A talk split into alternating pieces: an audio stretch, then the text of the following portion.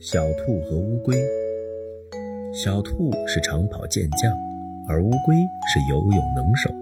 但是他们两个上学经常迟到，这是为什么呢？是他俩在睡懒觉吗？不是，其实他们每天起床都很早。是他们的家离学校很远吗？也不是，从家里出来，站在高坡上，一眼就能望到学校了。他们的家跟学校隔着一条河，附近没有桥。到很远很远的上游才会有一座独木桥，每天小兔要跑很远很远的路，跑到小河上游，再从桥上过河，又跑很远很远的路才能跑到学校。而小兔虽然跑得很快，但是每天跑的路太远了，所以它经常迟到。而乌龟呢，每天从家里出来就从河里游过去，可是他走路太慢了。从家里走到河边要花一个多小时，游过河后又从河边走到学校又花了一个多小时，所以呀，他经常迟到。有一天，小兔从家里跑了出来，正好碰上了乌龟。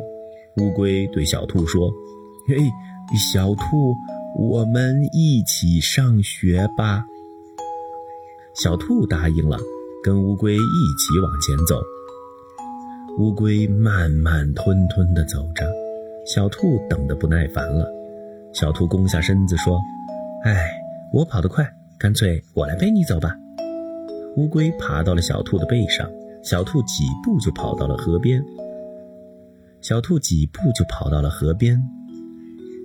你跑得真快，这段路乌要是我走的，得要好长时间呢。乌龟高兴地对小兔说：“呃，让我们从河中游过去吧。”可是我不会游泳呀。没问题，刚才呀，你背着我跑步，现在我背着你过河就好啦。